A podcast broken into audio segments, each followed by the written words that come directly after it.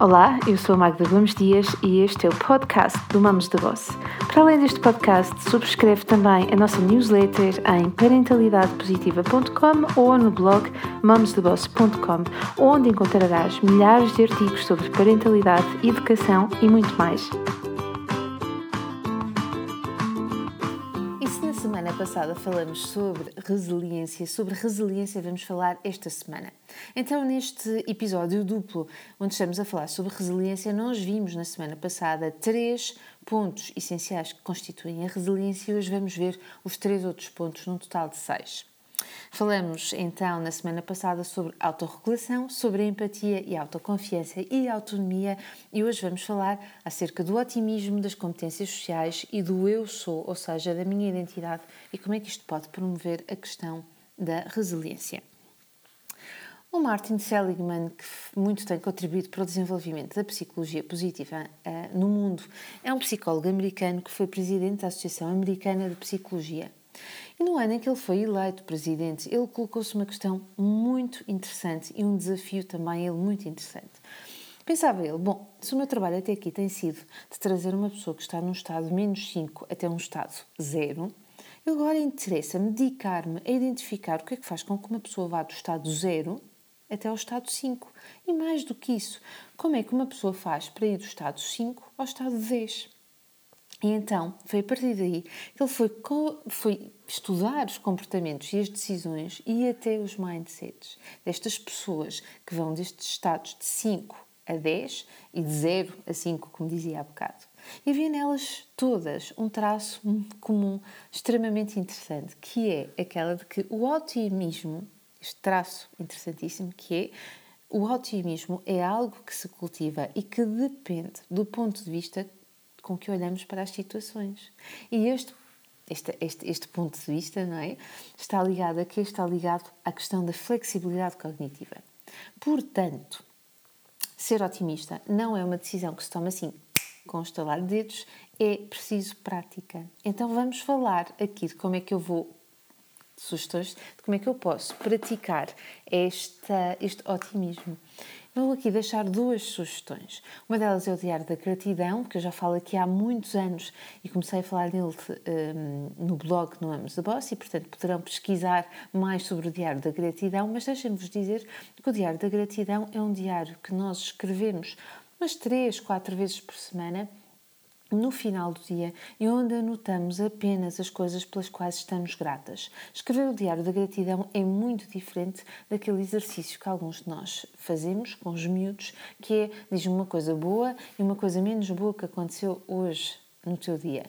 Isto não tem que ver com gratidão, tem a ver com identificar situações positivas e menos positivas. O diário da gratidão pode pegar numa situação negativa e identificá-la como uma situação possível de dar graças. Vou dar um exemplo. Vamos imaginar que Uh, os nossos filhos perderam o autocarro ou o metro para irem para uma atividade que tinham e, portanto, isto pode-lhes ter criado uma oportunidade de aprendizagem de, por exemplo, preciso olhar mais vezes para o relógio, preciso de distrair menos e pode, posso ver aqui, eu enquanto jovem, posso ver aqui uma oportunidade para me sentir grato porque esta situação me criou essa possibilidade. O diário da gratidão deve também ser escrito. Há uma grande diferença entre falar e escrever. Parece que estamos a honrar a situação e, portanto, vai uma grande, grande diferença. Finalmente, deixem-me dizer-vos que se os vossos filhos não escrevem, não é por isso que não vão poder fazer o diário da gratidão. Eles podem dizer facilmente porque é que estão gratos, dizer-vos a vocês e vocês escrevem. Eles podem fazer ao lado um desenho, por exemplo, ou eventualmente escreverem os números, se já o souberem fazer. E vão poder estar gratos por coisas simples como hoje a mãe fez o meu prato favorito, uh, o pai uh, foi-me buscar à escola, estive a falar com o avô ao telefone. Enfim, podem ser coisas muito simples, mas este exercício de os ajudar olhar para as situações do dia a dia e a e ensiná-los a estarem gratos tem muito valor e ajuda-os, sobretudo, a trabalhar esta questão que é o cultivar, então, uh, o otimismo. Outro, outra sugestão que eu tenho aqui é estarmos com pessoas boas. E o que é isto de estarmos com pessoas boas? São pessoas que nos fazem sentir bem eh, e que fazem surgir em nós sentimentos bons e de esperança. Parece que há uma espécie de sincronicidade nos comportamentos e nós vamos nos sentir mais relaxados e confiantes. E é claro que quando eu sou uma pessoa otimista, torna-se muito mais fácil ser-se resiliente. É? Porque na resiliência mora uma espécie de, de, de fé no futuro e de fé também em nós. Então, falamos aqui sobre o primeiro ponto, que tem que ver com o otimismo, e o segundo ponto chama-se competências sociais. Quando nós somos socialmente competentes, significa que sabemos estar, que sabemos construir relacionamentos que nos trazem prazer e porque temos esta sensibilidade social, aprendemos a estar nos sítios e com as pessoas, defendendo os nossos interesses e convicções. E como qualquer competência, esta também se trabalha e se ensina às crianças. Eu posso ensiná-los a fazer amigos, a mantê-los, a resolver conflitos e a serem mais assertivos, por exemplo. Por outro lado, posso também promover a empatia, o respeito por si e pelos outros. E para isso só preciso que a vida aconteça, porque ela é melhor quando nós ensinamos tudo isto. E uma forma de sabermos como é que os nossos filhos, e até nós, é, nos comportaríamos numa determinada situação é experimentá-la viver na nossa cabeça e vermos como é que de facto nós gostaríamos de nos comportar e de dizer não é, as coisas que gostaríamos de dizer e se de facto depois, num segundo momento, identificarmos se de facto teríamos coragem e força para fazer aquilo que estamos a dizer que faríamos. E quanto mais refletirmos sobre isto, mais próximos está, estaremos de praticar o nosso ideal. Claro que é preciso prática. Portanto, quando nos conseguimos adaptar defender as nossas convicções e sermos socialmente competentes, enviamos a nós próprios uma noção de competência, não é? Que nos dá segurança e que nos prova que, mesmo nesta selva humana, nós somos capazes de dar a volta. E dar a volta tem que ver naturalmente com resiliência. E finalmente, o eu, identidade. Então vamos aqui falar sobre coisas sérias. Não é suposto não mudarmos com a idade, não é? com a experiência e com o tempo. Ao contrário, esta mudança é mesmo natural e é bom que ela acabe por acontecer. Quando nós estamos disponíveis para acolher estas mudanças, tornamos todo este processo muito mais simples, muito mais flexível e percebemos que vamos crescendo e vamos nos tornando mais robustos, não é? Por isso é que dizem que a, maturidade vem com a idade. Então, quais são os melhores momentos para trabalharmos tudo isto com os miúdos? são, sobretudo, os momentos mais desafiantes. São aqueles momentos em que eles dizem que não conseguem fazer os trabalhos de casa, que não conseguem comer sozinhos, que não conseguem terminar uma relação, por exemplo, que não lhes serve mais.